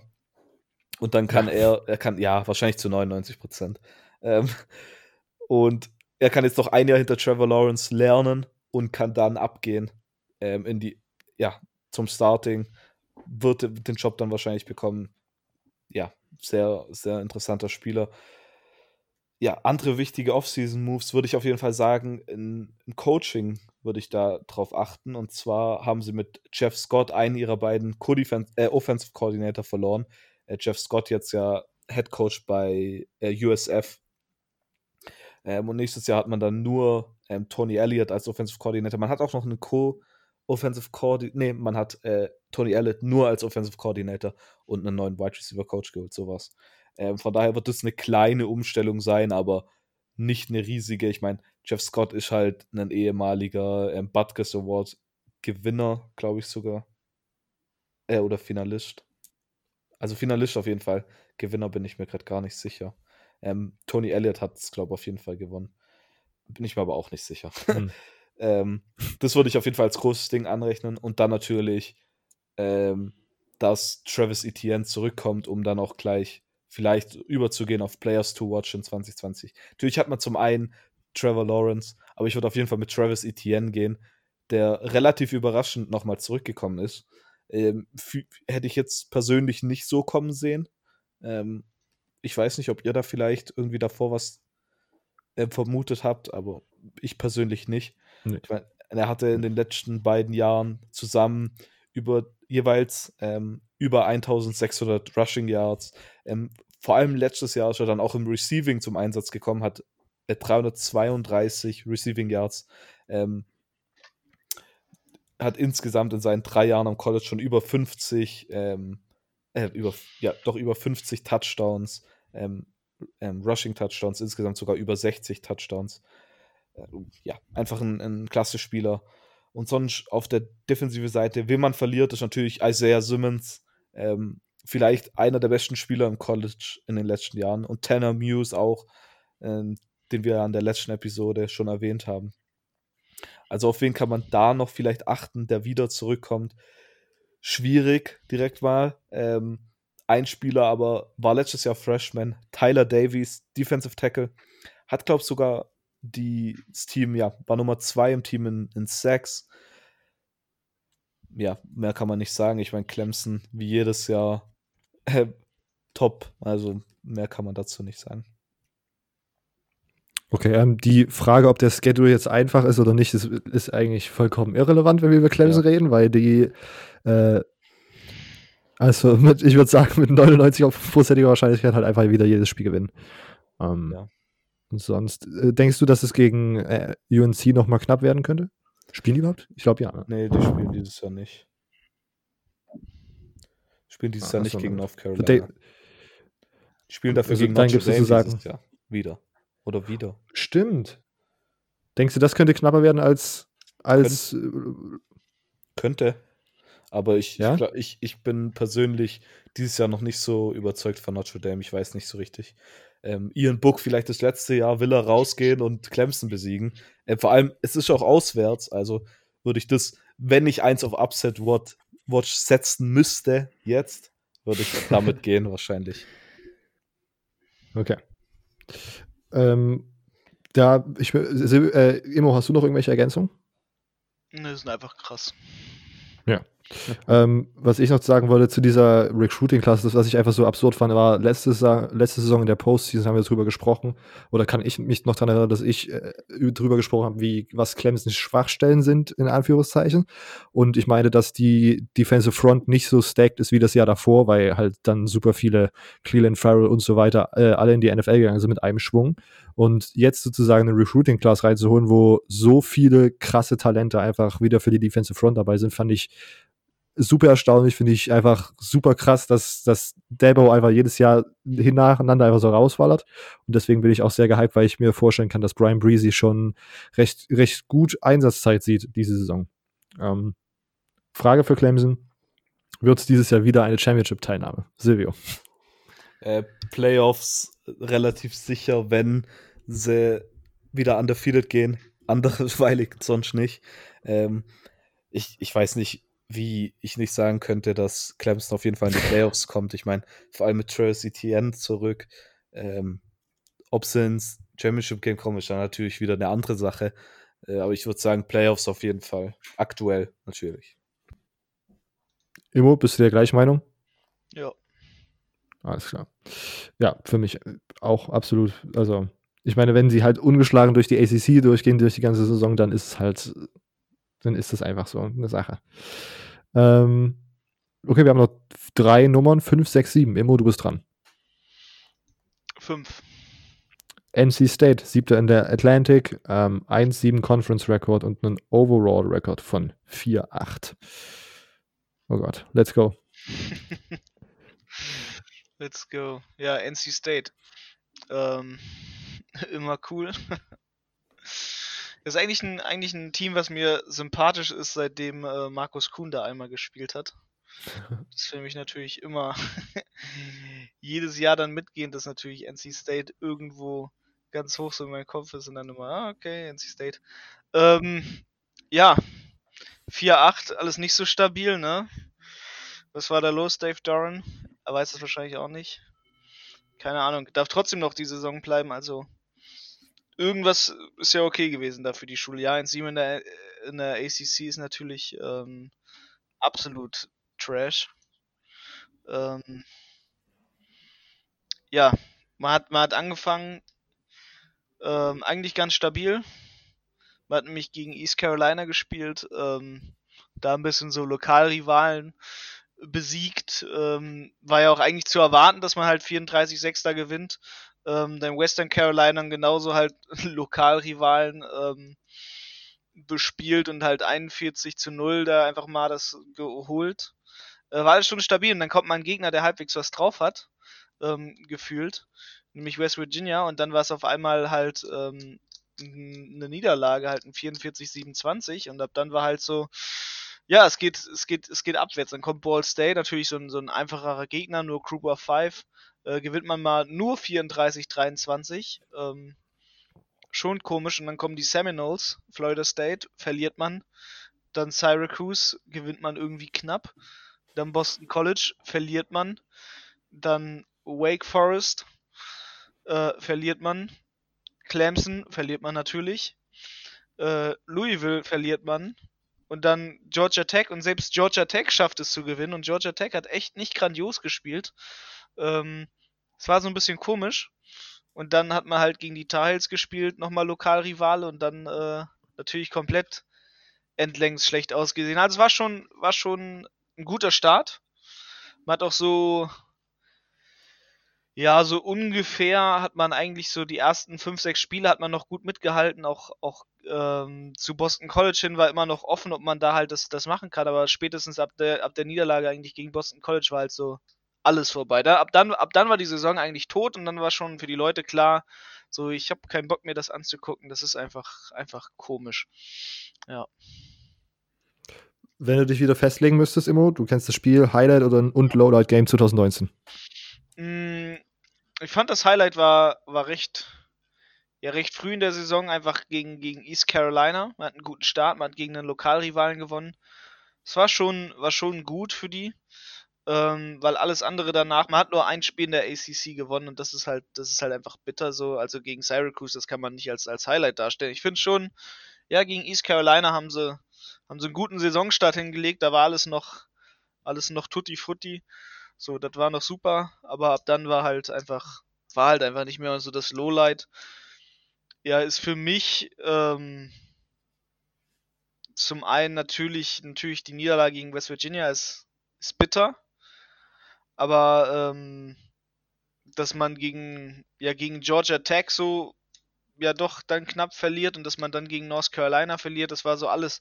So die Saison war schon ein ziemliches Lowlight, aber eigentlich die Niederlage gegen, gegen North Carolina, das war so das aus, aus NC State Sicht das, das Schlimmste, was dir passieren konnte, weil du halt einfach gegen deinen Rivalen dann nochmal doppelt hart verlierst. Und das war schon bitter. Ähm, schauen wir aufs Recruiting 2020. Was äh, sind deine Gedanken zur Recruiting Class? Mm, auch hier, also NC State hat auch halbwegs durchs Wachsen, aber sie haben es geschafft, ähm, mit Platz 6 in der ACC doch eine sehr recht gute Class zu holen. Sie haben ja doch es geschafft, halt einige gute Recruits zu holen. Natürlich haben sie immer den Vorteil, dass sie halt lokal einfach rekrutieren können. Das bringt halt viel mit, ne? Porter Rooks haben sie einen super, haben sie einen super Wide Receiver geholt. Dann mit Devin Van haben sie auf jeden Fall einen Defensive Tackle mit, mit einer hohen Upside geholt, der viel Potenzial hat. Ähm, zwei zwei Four-Star-Recruits gesigned, das ist natürlich, das ist natürlich vorteilhaft, das ist natürlich gut. Ähm, vor allem halt einfach Porter Rooks, dass sie den bekommen haben, das ist, ist eine coole Sache. Ähm, vor allem, weil lange davon ausgegangen wurde, dass er halt nicht kommt. weil viele gesagt haben, ah, vielleicht geht er nach South Carolina, vielleicht geht er nach Bama, vielleicht geht er hier und dahin. Ähm, alles nicht so passiert, hat man eigentlich ganz gut gesigned, deswegen auch Platz 6. Ähm, man kriegt auch mit Daniel Joseph, kriegt man jetzt einen, einen stabilen Transfer von, von der Penn State. Ähm, aber mal gucken, also ich fand, ich fand die Class war jetzt nicht so, so herausragend einfach. Ähm, schon eine gute Class, aber auf jeden Fall. Ist Porter Rooks dann auch dein äh, wichtigster Incoming Freshman? Ist von der von der gesignten Class auf jeden Fall einfach, ähm, weil die anderen, ja, die anderen waren halt nicht so. Ja. Jetzt, dass man sagen könnte, okay, das ist cool. Ähm, ja. Okay, ähm, auf den ganzen Kader bezogen, wer ist oder wer sind deine Players to watch? Ja, Boston, äh, NC State, meine Player to watch. Ähm, muss man mal ein bisschen gucken, wie das so sich ausspielen wird. Ähm, ich finde, sie haben Quarterback-technisch haben sie, haben sie viel Potenzial. Ähm, auf jeden Fall, weil einfach Matthew McKay und Devin Larry sich da, Leary, ähm, sich da so, so viel rotiert haben auch. Ähm, dementsprechend muss man mal da gucken, was da so, was da so passiert. Ähm, Matthew, Matthew McKay ist ja weg, der ist ja wegtransferiert. Ähm, mal gucken. Äh, ich glaube, Devin Larry wird auf jeden Fall zu beachten sein müssen, weil er ja die Spielzeit bekommen wird. Ähm, dementsprechend Devin Larry auf jeden Fall, Leary, ich weiß nicht ganz genau, wie es ausgesprochen wird, der ist auf jeden Fall to watch, einfach weil sonst wenig Spieler da waren, die wirklich ähm, ja in der Saison rausgestochen haben. Das Running Game war nicht stabil, das Receiver Core war nicht so nicht so herausragend, die Defense war nicht stark, der beste Tackler letztes Jahr war nur ein Safety. Ähm, dementsprechend muss man einfach mal gucken, was da so als an, an Tiefe ins Team kommt und wer da heraussticht. Ich glaube, das ist eher so ein Team, wo man es noch nicht weiß und dann einfach ein Spieler vielleicht da ist, wo es einfach Klick macht und man sagt, okay, der ist es, der macht es, der kann es, der ist der Spieler, der dem Team hilft. Ja. Okay. Okay. Ähm, und abschließend noch zum Schedule. Denkst du, also was sind einfach deine Gedanken zum Schedule? Ja, es ist, man hat, man hat sich einige leichtere Gegner, habe ich das Gefühl, mit reingenommen dieses Jahr. Mhm. Ähm, indem man einfach Delaware sich da reingeholt hat und nochmal vor dem Spiel gegen North Carolina hat man sich Liberty angelacht. Ähm, dementsprechend hat man da ja halbwegs was, was Entspanntes vielleicht. Ähm, ja, mal gucken. Also ich weiß nicht, das Channel ist halt gefühlt genauso, genauso wie, hart wie letztes Mal. Ähm, bloß, dass man jetzt halt ein bisschen Abwechslung reinkriegt mit Duke und Mississippi State. Ähm, ansonsten bleibt vieles gleich und dementsprechend wird es halt auch schwer sein, äh, den, den Record zu verbessern. Alles klar. Was ist äh, vielleicht auch vom Timing her ähm, das Make-or-Break-Game für äh, NC State? Ähm, auch da ist es sehr früh, sehr früh in der Saison. Man geht halt in der fünften Woche, geht man dann gegen Florida State. Spätestens da muss man sich gesettelt haben. Eigentlich ist es schon direkt am Anfang Louisville. Ähm, man spielt in Louisville, man spielt auswärts, dann spielt man gegen Mississippi State. Und wenn man diese beiden Spiele ähm, verhaut, dann hat man eigentlich auch eine sehr gute Chance, die Saison zu verhauen, weil Troy ist auf jeden Fall kein leichter Gegner aus der Group of Five. Und äh, dementsprechend ist es spätestens ab, dritte, ab, ab, ab der dritten Woche ist es gesettelt. So, man muss die ersten beiden Spiele eigentlich schon machen, damit man gegen Troy, Troy gewinnen kann, weil Troy also ist ein Team, das dir auf jeden Fall nicht vergeben würde, wenn du, wenn du schlecht in die Saison reinkommst und schlecht gegen sie aufspielst. Wenn du dich entscheiden müsstest, was wäre das ähm, Game für den Upset Watch? Ich meine, Troy hast du schon angeschrieben, aber äh, angeschnitten. Liberty ist jetzt ja auch nicht so der einfachste äh, Non-Power 5 Gegner, wenn du dich für eins entscheiden müsstest. Mm, ich glaube, das Spiel gegen North Carolina am Ende der Saison, weil North Carolina ist für mich echt ein Kandidat, die wirklich sehr, sehr weit oben die Saison stehen können. Okay. Alles klar, Silvio, Ergänzung? Ähm, nur vielleicht wieder zum Coaching. Ähm, und zwar hat man jetzt einen neuen Offensive Coordinator mit Tim Beck, vielleicht bekannt von Texas, war da zwischen ähm, 17 und 19 Offensive Coordinator, ähm, beziehungsweise letztes Jahr war er dann nur noch Quarterback Coach. Ähm, weiß nicht so ganz, ob er da einschlagen wird. Ähm, aber das wäre vielleicht das einzigste richtige Nennenswerte noch. Ja. Ähm, meine Ergänzung, meine Gedanken sind irgendwie, ich habe das Gefühl, dass NC State ist in der ganzen Offseason auch das Tim Beck als neue äh, Akquirierung für den Coaching-Staff, habe ich das Gefühl, dass die irgendwie nicht so wirklich groß was dafür getan haben, ihre Situation zu verändern. Deswegen bin ich mir wirklich nicht sicher. Also, ich meine, 4-8, ich meine, da kann man ein oder zwei äh, random ACC-Games wieder gewinnen. Und die kann man aber genauso gut verlieren. Ich habe das Gefühl, dass das jetzt NC State kein äh, Team ist, was dieses Jahr äh, oder ja, diese Saison dann irgendwie einen Schritt nach vorne machen kann, gefühlt.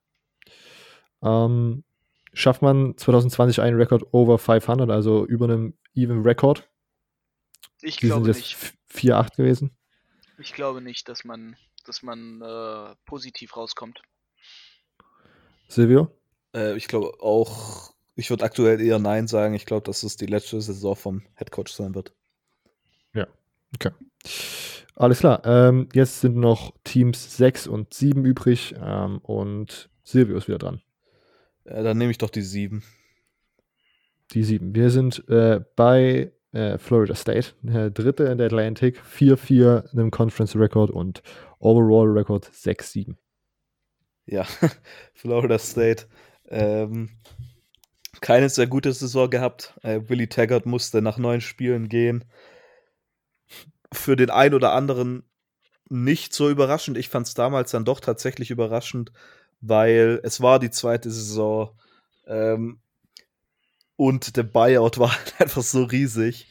Ähm, ja, man musste ihn, also man musste ihn, äh, vielleicht auch komisch gesagt, man ist dann zu der Entscheidung gekommen, dass äh, Willie Taggart nicht der Mann ist, der Florida State bei Florida State das Ruder umreißen kann, um das mal so zu formulieren.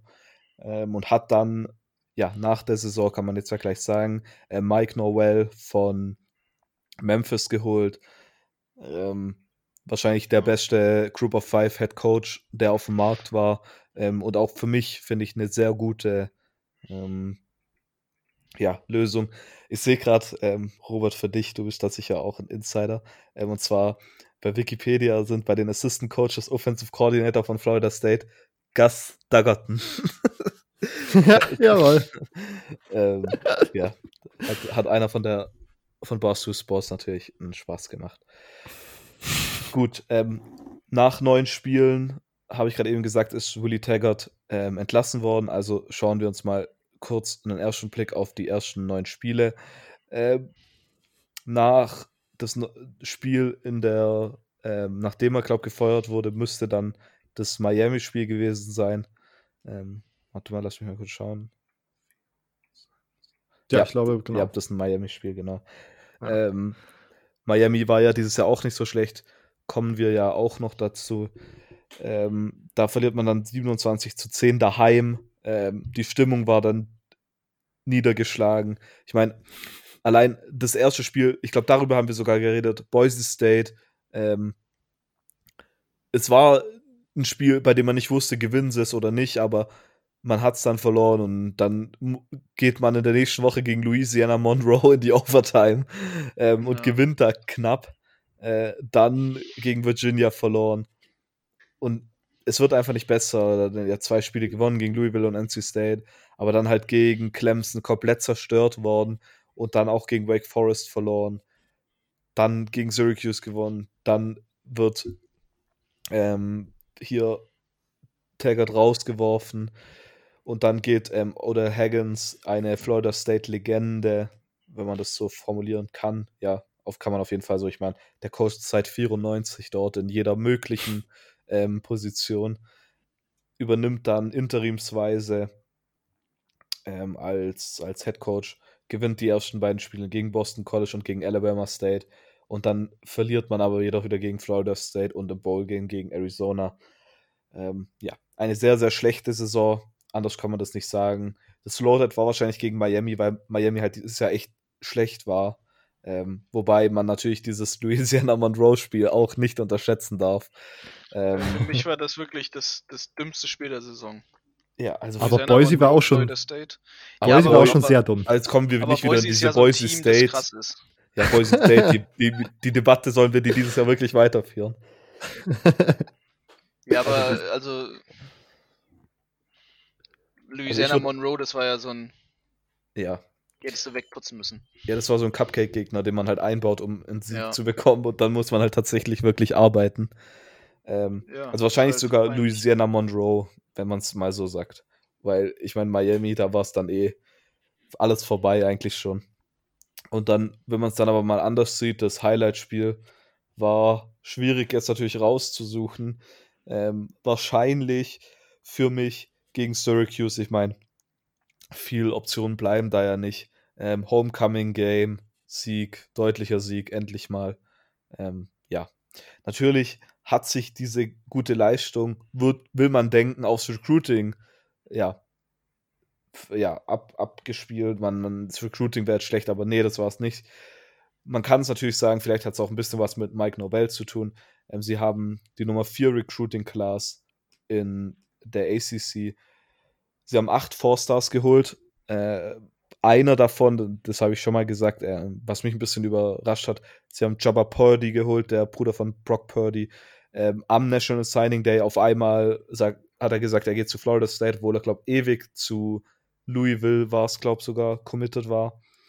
Ähm, ja, sonst hat man auch äh, Brian Robinson, Demory Tate, ihr Top-Recruit geholt. Ähm, einige sehr gute Spieler dabei. Ja, Bear könnte davon ein interessanter Spieler sein. Ich meine, man hat bei Florida State ja immer dieses Quarterback-Ding. Man benutzt jedes Jahr ungefähr gefühlt zehn verschiedene Quarterbacks. Ähm, von daher wäre da vielleicht ein ähm, Jabba Purdy, vielleicht könnte der da irgendwie schon auf Spielzeit kommen. Aber um es realistischer zu machen, würde ich auf jeden Fall mit Demory Tate gehen. Ich meine, der Nummer 4 Cornerback, wenn so ein Spieler zu dir kommt, der wird relativ schnell um einen Starting-Job ja, mitspielen und wird für mich auch ja, der Top-Spieler davon sein und der wichtigste Incoming Freshman sein. Sonst in der Offseason natürlich Headcoach-Wechsel, dann hat man äh, Kendall Pryles als Offensive Coordinator nicht behalten und hat Kenny Dillingham geholt. Natürlich auch den anderen Defensive Coordinator. Ähm, da hat man Adam Fuller geholt und der davor ja bei Memphis auch Defensive Coordinator war. Harlan Barnett hat man gehen lassen, der jetzt zum, zum Glück schon fast wieder bei Michigan State ist. Ähm, ja, sonst natürlich ein ganzer Wechsel im Coaching-Staff. Sonst gab es jetzt nicht so viele Sachen. Ähm, Cam Akers ist, glaube ich, auch in den Draft gegangen, gell? Ja. Ja. Ja, auch noch ein großer Verlust. Letztes Jahr über 1000 Rushing Yards. Ähm, der Second Leading Rusher war Kellen LeBorn mit 297 Rushing Yards. Also da sieht man mal, was für ein Workhorse im Run-Game tatsächlich äh, Cam Akers war. Und das wird man auf jeden Fall auch merken. Dann auf der defensiven Wird's Seite. Draft merken. Ja, wahrscheinlich. Ähm, defensiv habe ich jetzt gar nicht so wirklich einen Spieler, auf den man achten sollte. Ähm, dafür haben sie einfach letztes Jahr allgemein zu wenig Zeit. Vielleicht natürlich, wobei ich, ich tue es nochmal sagen, Marvin Wilson kommt ja, glaube ich, zurück. Ähm, oder ist der auch in den Draft gegangen? Ich glaube, der kommt zurück. Ich bin mir gerade nicht sicher. Ich bin mir ziemlich Okay. sicher, dass er zurückkommt. Ja, Marvin Wilson kommt zurück. Ähm, dann auf jeden Fall Marvin Wilson. Ich dachte kurz, dass der in den Draft gegangen ist. Sorry dafür. Ähm, Marvin Wilson, sehr guter Defensive Tackle, wurde zeitweise sogar in der ersten Runde gehandelt und wird jetzt auch für nächstes Jahr in der ersten Runde gehandelt.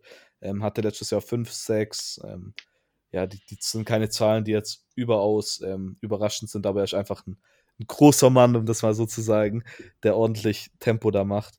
Ähm, beziehungsweise richtig Druck auf die, auf die Offense. Von daher wäre Marvin Wilson der Spieler, auf den ich nächstes Jahr sehr achten würde. Äh, Schedule-wise, ist der, springt dir da irgendwas ins Auge, was vielleicht gefährlich interessant werden könnte? Äh, muss ich jetzt gerade nochmal drauf schauen, aber wir haben die Sache jetzt ja häufig gesagt. Ähm, ACC-Schedules sind jetzt nicht das Gelbe vom Ei. Ähm, und deshalb sollte das auch im nächsten Jahr nicht so sein. Natürlich das erste Spiel direkt gegen West Virginia. West Virginia ist jetzt ja auch nicht mehr das Team, das es vor zwei, drei Jahren mal war. Ähm, aber sie sind jetzt auch vielleicht wieder auf dem Aufwärtstrend. Kommen wir dazu, wenn wir über die Big 12 reden in den kommenden Wochen. Ähm, Chick-fil-A Kickoff Game ist dann aber doch eine relativ große Bühne nochmal. Von daher würde ich das Spiel sagen und dann auch wieder gegen Boise State auswärts. Oh, wäre auch wieder so ein sehr interessantes Spiel. Sonst natürlich die Klassiker Clemson, Miami, Florida. Ja. Ja, Florida wird jetzt nicht so interessant, weil das wieder relativ eindeutig wird, aber sonst. Ne? okay. Ähm, Silvio, was erwartest du von. Oh, jetzt. Jetzt habe ich mich Äh, äh, was erwartest du von der ersten Saison von Mike Novell? viel, wahrscheinlich zu viel, so wie wahrscheinlich Mhm. auch ein paar Florida State-Fans. Ähm, man erwartet natürlich, dass er das Boot direkt umreißt und ähm, ja, wieder zu altem Glanz kommt, aber ich glaube, das wird dann doch erstmal mindestens ein Jahr dauern, um das alles wieder richtig zum Laufen zu bekommen. Das heißt, fü- 50% seiner Amtszeit sind dann schon vorbei. Ja, stimmt natürlich. Ähm, Äh, Immo, was denkst du? Äh, oder was, was erwartest du von der Saison äh, mit Mike Novell? Ähm, ich glaube, er wird da schon was Solides aufbauen. Sie haben ja Mhm. schon gut rekrutiert. Ähm, sie haben da ganz guten, ganz guten Impact, eigentlich auch gutes Coaching jetzt natürlich, was da rankommt. Ich war ja sowieso nie ein großer Taggart-Fan, bin ich nach wie vor nicht. Ähm, mal gucken. Mal gucken. Ist so, so mein typisches Credo natürlich, aber ich glaube schon, dass sie eine gute Saison spielen werden. Aber so, so wie man die Florida State-Fans kennt, werden sie natürlich früh anfangen zu meckern, wenn es schlecht läuft. Hm. Ähm, wahrscheinlich ist auch die wichtigste Frage, ob ähm, Mike Novell auch seinen Nutritionist mitbekommen hat, weil wie jeder weiß, äh, Hydration war letztes Jahr ein großes Problem, ähm, was kurzfristig aufgetreten ist. Es war vielen Leuten nicht so bewusst, dass man da in Südflorida irgendwie äh, Wasser im Körper braucht, um performen zu können. Ähm, vielleicht Ja. wissen Leute auf Memphis da mehr. Vielleicht haben die da mehr Wissen. Ähm, Höchstwahrscheinlich, ist ja genauso Ja. südstaatlerisch. Ja. Ist ja nicht äh, so kalt wie Oregon. Ja, aber mal, mal schauen, mal schauen. Gut, ähm, und äh, Immo, wir haben noch ein Team für dich, Wake Forest, die äh, Nummer 6 auf meiner Liste, Third in der Atlantic, 4-4 im Conference Record und einen 8-5 Overall. Ähm, Highlight und Lowlight Games 2019. Wie würdest du die benennen? Ja, Wake Forest natürlich ähm, recht stabil durch die Saison gegangen, ne? 8-5 ist schon, schon ein stabiles Ding. Ähm, ja, ihr wollt gleich mal die Highlight- und Lowlight-Games. ja, das Lowlight natürlich, also man hat erwartet, dass sie gegen Clemson, ähm, dass sie gegen Clemson was abliefern können. Ähm, das war natürlich sehr enttäuschend. Ähm, dementsprechend ähm, war das eher, eher miserabel, ähm, dass sie da einen 3,52 Niederlage reinbekommen haben. Ähm, wer aber so richtig eigentlich, eigentlich, ähm, ja, wo sie richtig abgelost haben, was für mich das Lowlight war, war gegen Louisville, weil man einfach gegen Louisville hätte gewinnen müssen zu dem Zeitpunkt, ähm, wo sie da standen. Sie haben ja wirklich stabil aufgebaut und mit fünf Siegen geht man da rein, dann kommt auf einmal Louisville und man verliert. Ähm, das war schon miserabel. Ähm, und dann, ab dann war eigentlich die Saison auch so ein bisschen äh, wackelig und eher, eher nicht so schön. Ja. Ähm, das Highlight natürlich für mich, aber trotz allem, ähm, wo sie richtig, richtig, richtig schön gespielt haben, ähm, war natürlich zum einen ähm, ja gegen, gegen Florida State, weil sie einfach da sich den Sieg rausgeholt haben. Ähm, und das war schon, schon ein bisschen lustig. Ähm, gegen NC State haben sie auf jeden Fall Todes abgeliefert. Da haben sie wirklich die, die weggeklatscht. Das war so, so, wenn man, wenn man ein Spiel haben möchte, wo sein Team einfach stark gewinnt, dann war das natürlich das Highlight. Ähm, weil eine 44-10 Niederlage, das sieht man gerne, da hat man einfach Spaß den ganzen Tag, wenn man, wenn man natürlich ein äh, Fan von Wake Forest ist. Ähm, dementsprechend war das eigentlich so das Highlight der Saison. Von denen haben sie wirklich mal stark gespielt, da haben sie gezeigt, was sie konnten. Das war, das war cool. Wenn wir jetzt direkt aufs Recruiting schauen, Immo, deine Einschätzung zur 2020er Class von Wake Forest. Ja, Wake Forest ist ja sowieso bekannt dafür, äh, erstaunlicherweise nicht so gut zu rekrutieren. Ähm, muss ich mal gleich sagen, Platz 11. Ähm, trotz eigentlich dem ganz guten Ergebnis. Es liegt einfach, glaube ich, daran, Wake Forest ist halt, also es ist halt schwer von Seiten Wake Forest aus zu rekrutieren, weil Wake Forest, also die Uni ist halt einfach nicht so beliebt in Amerika, erstaunlicherweise. Ich, warum? Ich, ich könnte es jetzt nicht sagen. Ähm, ist einfach, ist einfach halt nicht so, nicht so beliebt, liegt, obwohl es im Winston-Salem-Eck liegt, einen der heißesten Arbeitgeber-Ecken, äh, die man haben kann. Naja. Ähm, ja, Wake Forest Recruiting Class nur Three Stars. Ähm, das war natürlich ein bisschen, bisschen mager. Auch von den Transfers her hat man jetzt bisher nicht so das, das krasseste bekommen. Natürlich, da ist ein Terrence Davis dabei, der von Maryland weggeht. Ähm, ein Four-Star-Transfer, das ist so das höchste in der Class. Mal gucken. Der wird auf jeden Fall O-Line-technisch bestimmt einen Impact mitbringen, den man braucht. Ähm, ansonsten hat man da auch nicht wirklich so ein, so ein krasses äh, Recruiting einfach abgeliefert. Ne? Man hat natürlich äh, Quarterback-technisch ein bisschen Probleme gehabt, man hat Decommits gehabt, dann hat man Mitch Griffin doch noch bekommen, so ein äh, 5'11 QB, da sagen ja immer die Fans, ah, was ist denn das für ein, für ein Quatsch? Dann hat man halt Decommit-technisch so einiges leider da kassiert. Ähm, war alles nicht so cool dieses Jahr, muss man sagen. War alles, alles nicht so, alles nicht so das, was es hätte sein sollen. Kannst du dich auf, könntest du dich auf einen äh, wichtigen Incoming Freshman festlegen oder siehst du da nicht wirklich so einen, der super großen Impact haben könnte? Ich sehe bisher keinen, der einen richtig großen Impact haben könnte. Natürlich, man hat einen Quarterback, da muss man ein Auge drauf halten. Äh, ich bin ja großer Verteidiger von 5'11 Quarterbacks, dementsprechend wird das vielleicht ganz interessant sein. Ähm, Jamal Banks von der St. Francis Academy in Baltimore ist auf jeden Fall einer, wo, wo, man ein bisschen Auge drauf haben könnte. Ob er spielen wird, ist aber die große Frage natürlich. Ähm, dementsprechend, ich könnte mich da jetzt nicht wirklich festlegen. Okay. Ähm, Players to Watch 2020, gibt es da was für dich, was dir ins Auge sticht? Mm, das ist natürlich fraglich, weil für mich immer Wake Forest ist so eine, so eine große Unbekannte, muss ich ganz ehrlich zugeben. Ähm, liegt einfach daran, dass es halt irgendwie, ja, wahrscheinlich so wie beim Recruiting, ist einfach nicht interessant. Ich weiß auch nicht warum. Ähm, ist einfach, Wake Forest ist für mich, für mich nicht ein interessantes Team. So ist es, so ist es leider. Ähm, aber natürlich trotzdem muss ich, muss ich mich auf einen Spieler festlegen. Ähm, dementsprechend muss man einfach mal, muss man da natürlich ein bisschen abwarten in der Saison. Man hatte mit Jamie Newman hatte man natürlich einen sehr guten Quarterback. Ähm, wie es da weitergeht, muss ich mal kurz nachschlagen, aber ob der auch wirklich. Ähm, das war der, der zu Georgia gegangen ist. Genau, genau. Da ist zum Beispiel, der ist weg. Richtig.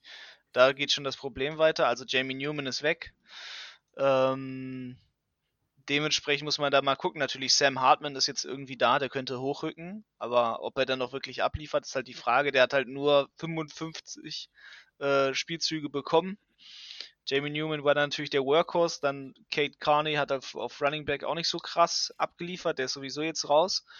Ähm, dementsprechend hat man auch im Running Game da nicht irgendwie den einen Spieler, der jetzt so, so krass äh, rausgestochen hat, der jetzt, der jetzt äh, quasi dann noch da ist. Ähm, kann natürlich auch ein guter Grund sein, warum Newman da transferiert ist. Ähm, man, hat auch, man verliert auch seinen, seinen Leading Receiver, man verliert seinen Leading Running Back. Ähm, brandneues Team, würde ich sagen, eigentlich schon. Wirklich brandneues Team, was man da sehen wird. Natürlich mit, vielleicht, vielleicht in der Defense Ryan Smander, Leading Tackler, kommt zurück. So. Und darf, darf ich jetzt gleich äh, reinsprechen? Ja. Und zwar Sam Hartman würde ich dir leicht widersprechen. Ich meine, Sam Hartman war in seinem Freshman-Jahr der Starter. Von daher hat er auf jeden Fall Erfahrung.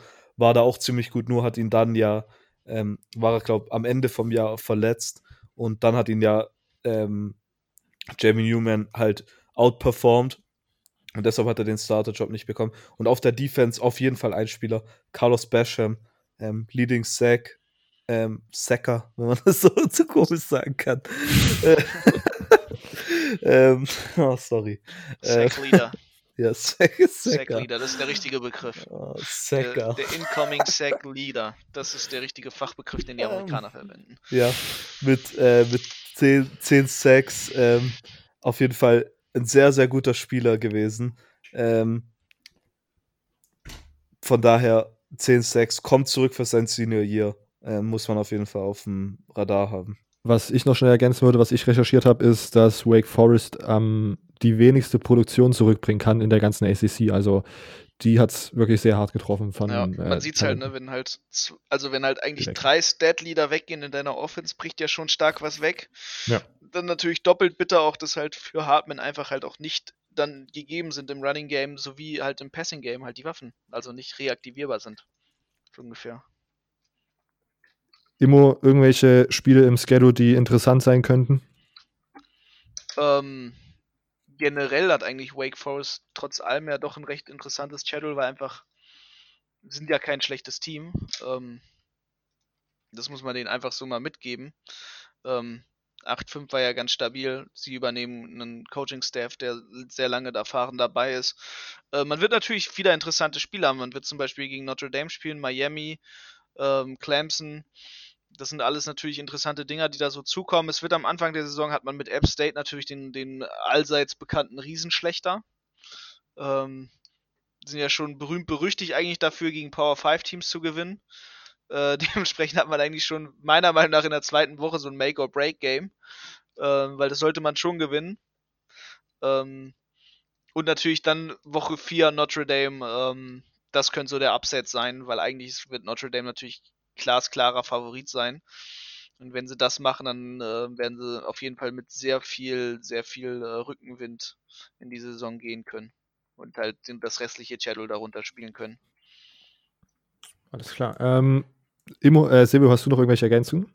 Nee, ich habe ja jetzt vorhin reingeredet. okay. Ähm, dann habe ich auf Insta gefragt, ob jemand ACC-Fragen hat. Und es kamen ein paar rein. Manche haben jetzt schon in unserem normalen Gequassel über die Teams beantwortet. Ähm, und eine habe ich mir noch rausgeschrieben für Wake Forest. Äh, war die vergangene Saison dann doch enttäuschend, da man ja so gut angefangen hat. Kam von Jona auf Insta. Und meine Frage, kann man 2020 wieder acht Siege holen? Äh, Immo, du darfst gerne als erstes. Ähm, ich fand die Saison gar nicht so enttäuscht. Natürlich, man hat gut angefangen, ähm, man, hat, man, hat, gut aufgespielt, ähm, schön Rückenwind mitgenommen, abgebaut. Ähm, aber für Wake Forest an sich als Team ist es eigentlich eine sehr gute Saison gewesen. Und irgendwo ist natürlich die Enttäuschung klar, spielt mit, schwimmt mit, kommt mit. Ähm, aber so, so überaus schrecklich fand ich es nicht. Und ähm, ja, ob es wirklich, ob es wirklich für, für, für eine gute positive Bilanz reicht nächste Saison, ähm, ist ein großes Fragezeichen, muss man ehrlich sagen, weil halt man halt einfach so wenig Produktivität wieder zurückbekommt. Okay, äh, ähm, Silvio, selbe Frage. War es dann doch enttäuschend, da man ja, ich glaube, sogar 5-0 oder so gestartet ist am Anfang? 7-1 ähm, insgesamt. Und dann, ja. Ach, stimmt, genau, sogar so weit ging es, ja. Und dann diese äh, herbe Klatsche gegen Clemson, wo man schon dachte, dass man da vielleicht ein bisschen mehr mithalten kann als die drei Punkte, die man da gemacht hat. Ähm, und denkst du, dass man 2020 wieder acht Siege holen kann? Acht Siege, kann ich gleich mal sagen, denke ich nicht. Einfach nur, weil wir gesagt haben, mit der Produktion, die weggeht. Ähm, die Sache ist halt, dieses Spiel gegen Louisville, wo sie dann verloren haben, ähm, da wo sie dann 5-1 am Ende waren, das war halt 62 zu 59. Ich meine, da sind sie ein paar Spielzüge davon weg, ähm, am Ende 8 zu 0 da zu stehen. Und dann geht man halt auch anders gegen Virginia Tech ins Spiel. Vielleicht, man weiß es nicht. Ähm, natürlich, dieser, das Ende war natürlich nicht gut. Äh, für mich natürlich positiv. Man hat nämlich im Ballgame gegen Michigan State verloren. ähm, ein Spiel, das ich nicht gedacht habe, dass wir verlieren werden. Ähm, von daher würde ich sagen, Kai auf keinen Fall eine enttäuschende Saison. Ja, ähm, dem würde ich mich so ausschließen. Ich glaube, für vor allen Dingen, wenn man das nochmal in Perspektive sieht, dass das Wake Forest da ist, die 8-5 stehen, ähm, war das eine äh, erfolgreiche Saison und ich kann mir tatsächlich auch nicht vorstellen, dass man das nochmal so wiederholt nächste Saison, vor allen Dingen, weil die Produktion so wegfällt und weil Jamie Yoon, glaube ich, ein besonderer Quarterback war, der da halt einfach jetzt nicht mehr äh, in Wake Forest spielt, sondern bei Georgia. Okay, ähm, das war die äh, ACC Atlantic Division. Äh, ich hoffe, euch hat der Podcast gefallen. Ähm, lasst wie immer eine Bewertung auf iTunes da. Das hilft uns immer beim äh, Football Podcast Ranking oben zu stehen, so dass wenn neue äh, potenzielle Hörer uns suchen, uns äh, schnell finden. Ähm, sonst CFB Germany Podcast, CFB Germany Pod, Instagram und Twitter folgen. Da findet ihr auch unsere Website, wenn ihr uns monetär unterstützen wollt. Könnt ihr das dort machen. Sonst findet ihr auf der, unserer Website auch nochmal alle Anlaufstellen, wo ihr unseren Podcast hören könnt. Ähm, sonst, ja, vielen Dank, dass ihr zugehört habt. Ihr hört uns nächste Woche Montag wieder. Bis dahin. Ciao.